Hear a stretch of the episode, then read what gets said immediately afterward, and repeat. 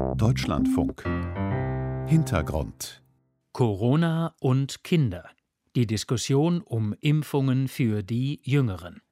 Eine Sendung von Vivian Leue. Eine Kinderarztpraxis in Düsseldorf. Die Sprechstunde ist beendet. Kinderarzt Johannes Pigula wartet aber noch auf einen letzten Patienten zur Corona-Impfung. Ja, also wir haben heute zehn Jugendliche geimpft. Bald könnten zu den Corona-Impfungen der 12- bis 17-Jährigen auch die für die 5- bis 11-Jährigen hinzukommen. Die Europäische Arzneimittelagentur EMA prüft derzeit einen entsprechenden Zulassungsantrag für den mRNA-Impfstoff der Mainzer Firma BioNTech und ihres US-Partners Pfizer. Wir bekommen na, jeden zweiten, dritten Tag eine E-Mail mit äh, Fragen, ob wir nicht jetzt schon impfen können, ob es da eine Möglichkeit gibt. Bei aktuell steigenden Corona-Fallzahlen sorgen sich Eltern offenbar zunehmend um die Gesundheit ihrer Kinder. Hinzu kommt, dass in vielen Bundesländern wie Baden-Württemberg, Schleswig-Holstein und Nordrhein-Westfalen die Maskenpflicht in der Schule weitestgehend aufgehoben ist. Zugleich zeigen die Zahlen aber auch, es gibt nur selten größere Corona-Ausbrüche an Schulen. Außerdem verläuft die Krankheit Covid-19 bei Kindern meist milde. Kinderarzt Pigula berichtet. Wir haben einige Eltern, die zu Protokoll geben wollten, dass sie ihr Kind gar nicht impfen lassen wollten. Das wird ja keiner gezwungen. Also das haben wir auch. Also es ist ein hochpolarisierendes Thema. Schon bei den Erwachsenen und später noch mehr bei den Jugendlichen stellt sich hinsichtlich der Corona-Impfung die Frage nach Nutzen und Risiko. Während Erwachsene diese Abwägung bestenfalls auf Grundlage eines ärztlichen Rats für sich selbst treffen können und auch Jugendliche häufig schon eine eigene Meinung zum Thema entwickeln, müssen bei den jüngeren Kindern Eltern diese Entscheidung treffen. Das falle vielen schwer, sagt Kinderarzt Johannes Pigula. Man scheut sich immer etwas, wenn man sich aktiv zu was entscheidet. Das ist dann in der subjektiven Wahrnehmung, ist man dann selber schuld, wenn man was gemacht hat. Ja, wir Menschen sind ja so gestrickt in unserer Psychologie, dass wir auf keinen Fall was falsch machen wollen. Ja? Und ich rate immer dazu, dass man etwas mehr Entschlossenheit hat, nicht nur etwas nicht falsch zu machen, sondern auch das Richtige zu tun. Sich also zum Beispiel für die Corona-Impfung der eigenen Kinder zu entscheiden. Man kann eben auch durch Unterlassen schaden, indem man einfach sich nicht entscheiden kann und eine Impfung unterlässt und dann dadurch das Risiko einer Corona-Infektion in Kauf nimmt, mit den Folgen, die das mit sich bringt. Bei Erwachsenen ist das Risiko für einen schweren Covid-19-Krankheitsverlauf mittlerweile relativ gut bekannt. Ab 50 Jahren steigt es. Außerdem können bestimmte Grunderkrankungen schwere Krankheitsverläufe auslösen. Kinder haben dagegen ein weitaus geringeres Risiko, schwer an Covid-19 zu erkranken. Nur selten müssen sie auf Intensivstationen behandelt werden. Herr Mertens, hallo. Der Chef der Ständigen Impfkommission, Thomas Mertens, äußert sich daher noch zurückhaltend zu einer möglichen Impfempfehlung für 5- bis 11-Jährige. Das zentrale Problem ist ja, dass man eine Abwägung treffen muss zwischen dem zu erwartenden Nutzen der Impfung und möglichen Restrisiken, die diese Impfung hat. Nur wenn die Wirkung deutlich größer ist als die Wahrscheinlichkeit möglicher Restrisiken, wird die STIKO eine Impfung empfehlen. Bei chronisch kranken Kindern, zum Beispiel mit Atemproblemen, dürfte das zwar der Fall sein, bei gesunden, nicht vorerkrankten Kindern fällt diese Abwägung schon schwerer. Die Wirksamkeit auf Vermeidung von schwerer Erkrankung ist deshalb nicht so leicht in dieser Altersgruppe, weil in der Kontrollgruppe auch selten schwere Erkrankungen auftreten werden. Wenn man eine geringe Krankheitslast hat, muss man sehr sicher sein, dass die Impfung entsprechend sicher ist. Für ihn gebe es hier noch Fragezeichen, sagt der Arzt und STIKO-Chef Thomas Mertens. Wie ist es bei diesen kleinen Kindern unter Umständen mit den von älteren Kindern und Jugendlichen und jungen Erwachsenen bekannten Myokarditiden? Also Herzmuskelentzündungen. Sie treten sehr selten auf, aber wenn, dann eher nach der zweiten Impfung mit einem mRNA-Impfstoff wie dem von BioNTech Pfizer und hier insbesondere bei jungen Männern ab 16 Jahren. Eine solche Myokarditis kann gut behandelt werden, die Patienten werden in der Regel wieder vollkommen gesund. Kinder befinden sich allerdings noch im Wachstum, auch hier ergäben sich Fragen, sagt Virologe Mertens. Sie haben ja jetzt Kinder, deren Organsysteme natürlich alle fertig angelegt und so, aber die wachsen ja natürlich. Und ob es da Dinge gibt, die man besonders noch berücksichtigen muss, also in der Kombination von noch wachsendem Organismus und möglichen Nebenwirkungen der Impfung, das wird zu prüfen sein. In den USA hat die Arzneimittelbehörde FDA dennoch bereits Ende Oktober grünes Licht für die Corona-Impfung von Kindern mit dem Mittel von BioNTech Pfizer gegeben. Zusätzlich zu den Jugendlichen können damit 28 Millionen weitere Kinder geimpft werden. Die US-Regierung hat sich vorsorglich bereits auf große Impfaktionen vorbereitet. Von den Erfahrungen und Daten wird auch Europa profitieren, sagt Mertens. Man wird sehr darauf achten, ob es im Rahmen dieser geplanten Impfaktionen zu Signalen kommt, wie wir sagen, also zur Häufung von bestimmten Nebenwirkungen. Letztlich wird es aber wohl nicht nur eine medizinische, sondern auch eine gesellschaftliche Frage sein, wie Deutschland und Europa mit der Corona-Impfung für Kinder umgehen. Insgesamt ist es ganz klar, Impfung ist der einzige Weg aus der Pandemie. Ob sich deshalb auch die Jüngsten impfen lassen sollten, da bleibt Mertens zurückhaltend.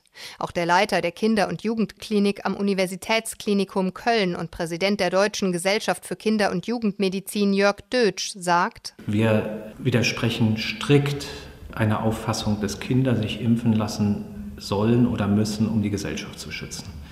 Das ist nicht akzeptabel. Kinder sind schutzbefohlen. Wir haben die Aufgabe, darauf zu achten, dass den Kindern dieser Schutz zuteilkommt. Das heißt, wenn wir Impfungen empfehlen an die Kinder, dann nur, weil das Kind höchstwahrscheinlich dadurch einen höheren Nutzen als eine Gefahr hat. Aber was, wenn Kinder nicht mehr anders geschützt werden können als durch eine Impfung? Weil Masken fallen, Familien feiern, Kindergeburtstage und andere Aktivitäten wieder möglich und auch wünschenswert sind und gleichzeitig Inzidenzen stark steigen.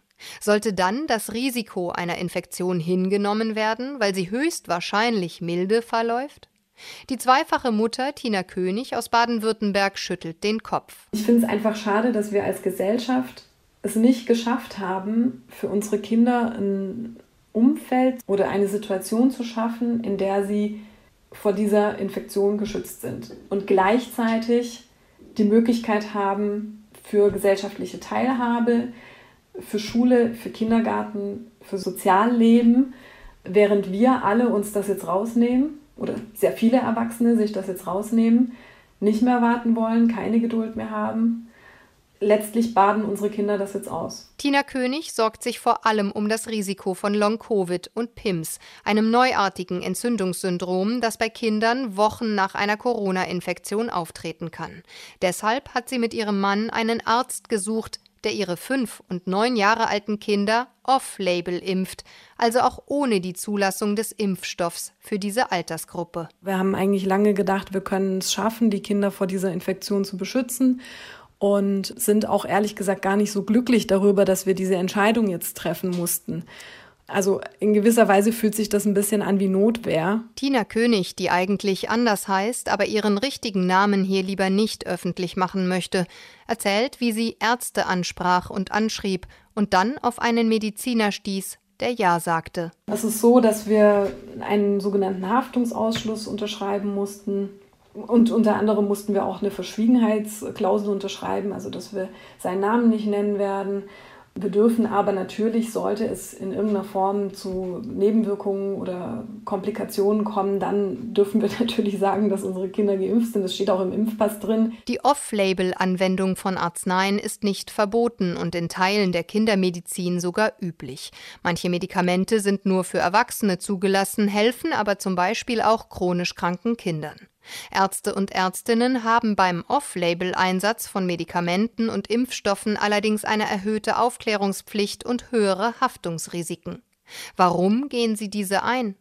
Ein Arzt, der bereits seit Monaten fünf bis elfjährige impft, ist bereit, anonym im Deutschlandfunk darüber zu sprechen. Mein Hauptargument ist dabei, dass die Long-Covid-Erkrankung etwas ist, was mich tatsächlich im Moment auch ein bisschen ratlos machen. Und davor habe ich richtig Respekt, muss ich sagen. Sechs Kinder mit Long-Covid-Symptomen behandelt er aktuell. Kinder, die bisher gesund waren. Das ist schon erschreckend, wenn man sieht, dass ein Kind, das an Corona erkrankt war, zwei davon auch völlig asymptomatisch erkrankt waren, dann plötzlich Wochen danach völlig in sich zusammensacken, nicht mehr aufstehen wollen, nicht mehr spielen wollen, kein Lachen mehr möglich ist, über Kopfschmerzen und Gleichgewichtsstörungen leiden. Das ist schon erschreckend. Es gebe für sie momentan kaum Behandlungs- und erst recht keine Reha-Möglichkeiten. Das sind alles, denke ich, Argumente, die dafür sprechen, dass wir unsere Kinder auch mit einer Impfprävention besser schützen sollten. Der Arzt, der im Nordosten Deutschlands seine Praxis hat, ist Teil eines Netzwerks von mittlerweile rund 30 Medizinern und Medizinerinnen, die Kinder off-label impfen. Es gibt auch hin und wieder Kommunikation darüber, wie bestimmte technische Dinge äh, gemacht werden. Die Dosis der BioNTech-Pfizer-Impfung für 5- bis 11-Jährige ist aus den Zulassungsstudien anderer Länder längst bekannt. Die Kinder bekommen ein Drittel der Erwachsenen- bzw. Jugendmenge gespritzt. Ähnlich wie die zweifache Mutter aus Baden-Württemberg fühlt sich auch der Arzt in der Pandemie alleingelassen. Im Bereich Prävention war ich mir eigentlich immer ziemlich sicher, dass für Kinder unser wichtigstes Gut, das wir haben als Gesellschaft, immer alles gemacht wird. Schon beim Blick auf den Gesundheitsschutz in Schulen und Kitas, die jetzt fallende Maskenpflicht und die rasant steigenden Inzidenzen in den jüngeren Altersgruppen, sei er sich da aber nicht mehr so sicher. Wird er erleichtert sein, wenn der BioNTech-Pfizer-Impfstoff für 5- bis 11-Jährige auch in Deutschland zugelassen wird? Ja, ich fieber diesem Moment tatsächlich entgegen, weil erstens äh, kann ich das dann auch den Eltern gegenüber viel einfacher vermitteln. Es fällt die ganze Problematik des Haftungsausschlusses weg. Also der administrative Aufwand dieser Impfung wird deutlich geringer. Und vor allen Dingen hoffe ich, und ich weiß es eigentlich auch, dass dann viel mehr Kollegen diese Arbeit mit übernehmen werden, sodass die äh, Anfragen bei mir zum Beispiel deutlich geringer werden. Er hofft, dass bis dahin die Long-Covid-Fallzahlen nicht noch weiter steigen. Also wir haben in der Altersgruppe 0 bis 12 Jahre 9 bis 11 Millionen Kinder. Ne? Und wenn nur ein Prozent davon ein Long-Covid-Symptom bekommt, dann sind das immerhin 12.000 erkrankte Kinder. Wo wollen wir denn die behandeln alle? An der Kinder- und Jugendklinik des Universitätsklinikums in Köln befasst sich Klinikleiter Jörg Dötsch seit Ausbruch der Pandemie ebenfalls mit den Folgen von Covid-19. Auch er sagt, eine Corona-Infektion verläuft bei den meisten Kindern komplikationslos. Der häufigste Risikofaktor ist eine Adipositas, also ein sehr starkes Übergewicht.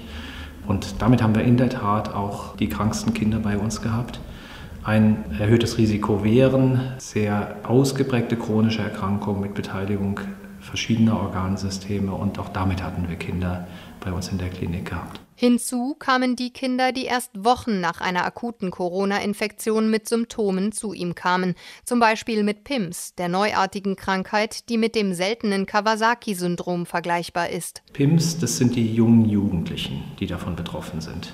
Da sind wieder die ganz jungen Kinder ausgenommen und ja, die Adoleszenten quasi auch. Und dann haben wir das Long-Covid. Und bei dem Long-Covid scheint es wiederum so zu sein, dass am ehesten Adoleszenten, ähm, also diejenigen, die sich auf dem Weg zum Erwachsenenalter befinden, Long-Covid auch bekommen können. Im Kindesalter ist das für uns noch nicht klar erkennbar, dass es da wirklich eine Vermehrung von Long-Covid gibt. Ähm, was natürlich auch daran liegt, dass Long-Covid eine so diffuse Symptomatik hat, die auch schwer gegenüber anderen Erkrankungen wie zum Beispiel Depressionen abzugrenzen ist. Darüber hinaus sieht Dötsch, der auch Präsident der Deutschen Gesellschaft für Kinder- und Jugendmedizin ist, aber auch die Folgen der monatelangen Schulschließungen in seiner medizinischen Praxis. Wir wissen, dass es deutlich mehr Essstörungen gibt, sowohl im Hinblick auf Untergewicht als auch auf Übergewicht. Wir wissen, dass es eben deutlich mehr ähm, Angststörungen, Depressionen gibt. All das hängt mit Schulschließungen, mit fehlender sozialer Teilhabe von Kindern und Jugendlichen äh, zusammen. Und deswegen darf das auf keinen Fall mehr passieren. Andere Maßnahmen müssten ergriffen werden, um Kinder und Jugendliche zu schützen. Impfungen können hier ein Baustein sein, aber nicht unbedingt die Impfungen der Kinder, findet Dötsch. Wir alle Erwachsenen müssen uns impfen. Das ist ganz wichtig. Wir haben jetzt auch so viele Monate Erfahrung mit der Impfung, dass wir auch wissen, dass äh, da keine langfristigen Nebenwirkungen zu sehen sind. Die kurzfristigen kennen wir mittlerweile. Der Präsident des Deutschen Landkreistages Reinhard Sager hat jüngst allerdings einen anderen Gedanken ins Spiel gebracht. Die fehlende Impfquote bei Erwachsenen könnte durch die Kinderimpfung ausgeglichen werden, sagte er in einem Zeitungsinterview.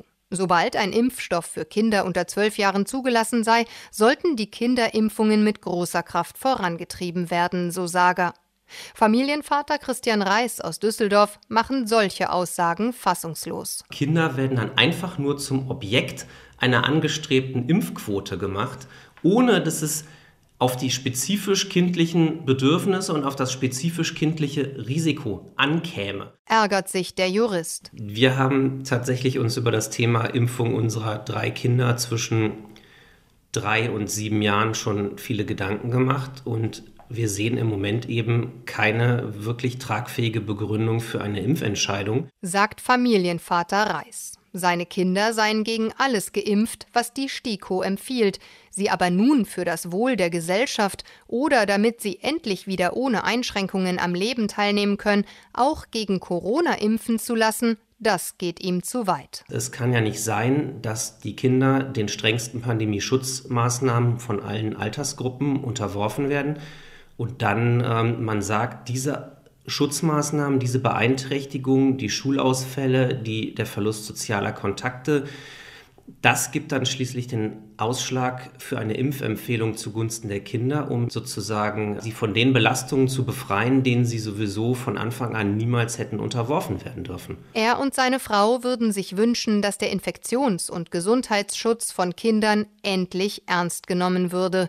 Luftfilter, Maskenpflicht, vielleicht halbierte Klassen. Es gäbe so viele Möglichkeiten, je nach Inzidenz zu reagieren, auch ohne Kinderimpfung.